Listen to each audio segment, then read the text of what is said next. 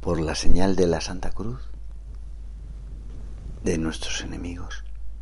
Líbranos, Señor, Dios nuestro, en el nombre del Padre, y del Hijo, y del Espíritu Santo. Amén. Señor mío y Dios mío, creo firmemente que estás aquí, que me ves, que me oyes. Te adoro con profunda reverencia. Te pido perdón de mis pecados y gracia para hacer con fruto ese rato de oración. Madre mía Inmaculada, San José, mi Padre y Señor, Ángel de mi guarda, interceded por mí.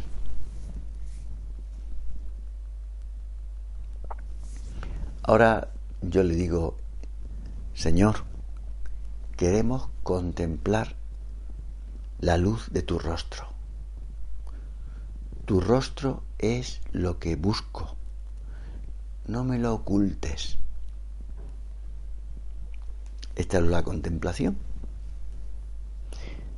Sobre eso, quien más sabe, sin ninguna duda, es su madre, María. La Virgen es nuestro mejor modelo de oración, de contemplación. Por eso le pedimos ayuda a ella. Madre mía, ayúdanos a mirar la vida de Jesús con tus ojos. Si pudiéramos, que viéramos al Señor con los ojos de María. Nadie como María se ha dedicado tanto tiempo a contemplar a Jesús. Todos los lunares que tiene, como nuestras madres. Desde la encarnación ella comenzó a imaginárselo. Durante los nueve meses de espera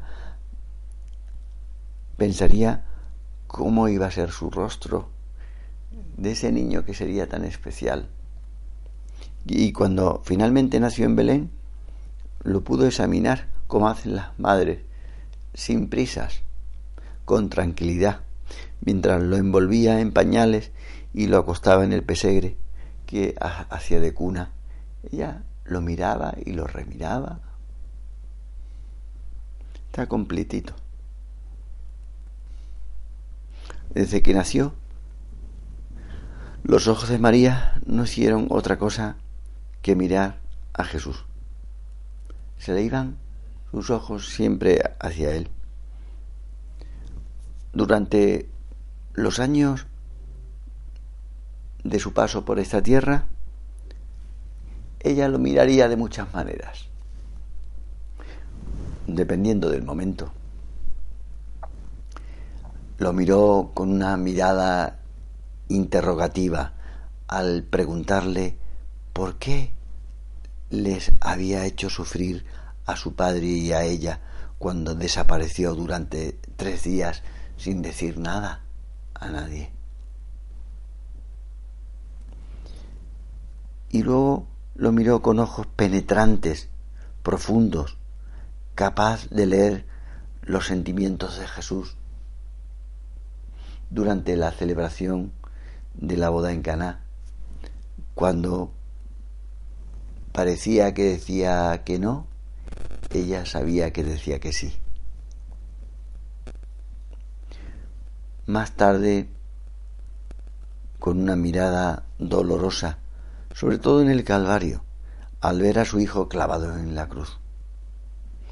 Y en el día de Pascua, sus ojos se volverán radiantes al ver el cuerpo glorioso de su hijo, relumbrante. Madre nuestra, enséñanos a mirar al Señor. Que es lo mismo que decir rezar el rosario. Ella vivió con los ojos puestos en Jesús. Sus recuerdos se alimentaban de su imagen física. Como nuestras madres, cuando nosotros vivimos fuera, de las palabras que salieron de la boca del Señor se alimentaba María. Por eso dice la escritura, entre otras cosas, conservaba todas esas cosas en su corazón. Los recuerdos se le agolpaban en su interior, le, le acompañaron durante toda su vida. Recuerdos. Y los repasaba mental, mentalmente. Se entretenía meditando esas cosas. Pues eso es el rosario. Es como inscribirse en la escuela de meditación de María. Es como ver a Jesús con los ojos de ella. Por eso el rosario no es un conjunto de cuentas, sino de meditaciones. La Virgen contemplando muchas veces estos misterios. Y ahora, desde el cielo, cada uno de esos pasos del Evangelio siguen siendo motivos de alegría para ella. Que la vida de Jesús se identifica con la de su madre.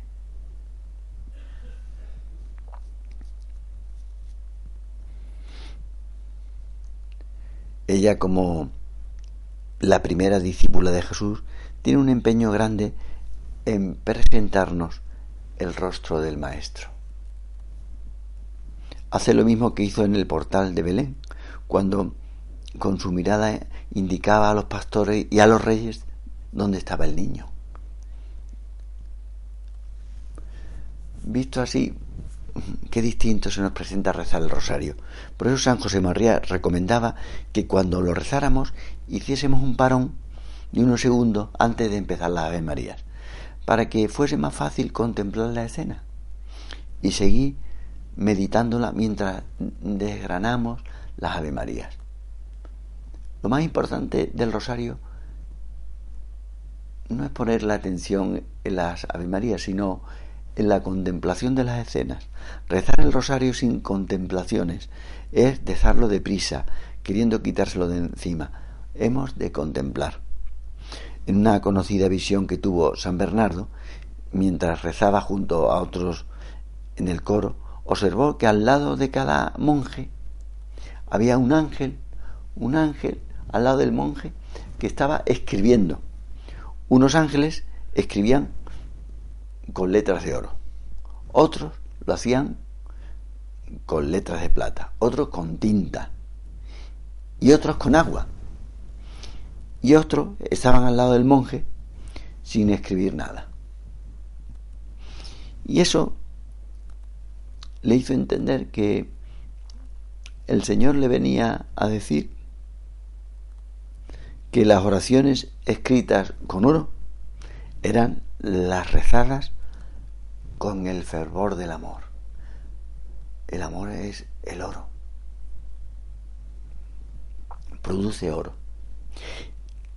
Las letras escritas en plata, las que se hacían con devoción oraciones pues fervorosas hechas con devoción. Las de tinta eran las oraciones que el monje rezaba con empeño en las palabras, pero sin devoción, poniendo empeño humano.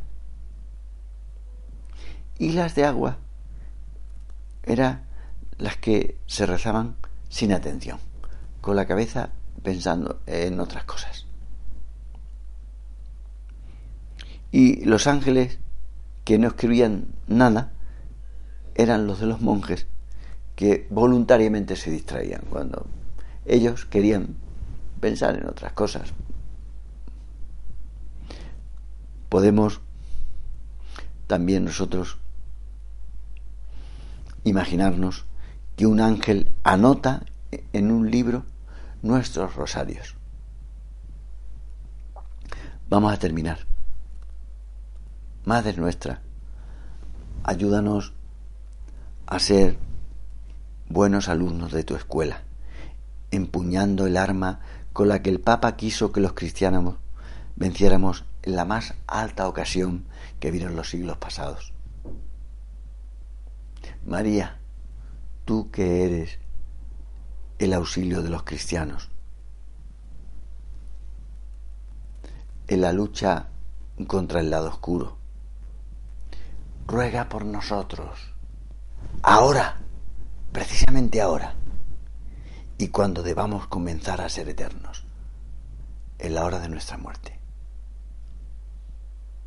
Así sea. Te di gracias, Dios mío, por los buenos propósitos, afectos e inspiraciones que me has comunicado en esta meditación. Te pido ayuda para ponerlos por obra. Madre mía Inmaculada, San José, mi Padre y Señor, Ángel de mi guarda, intercede por.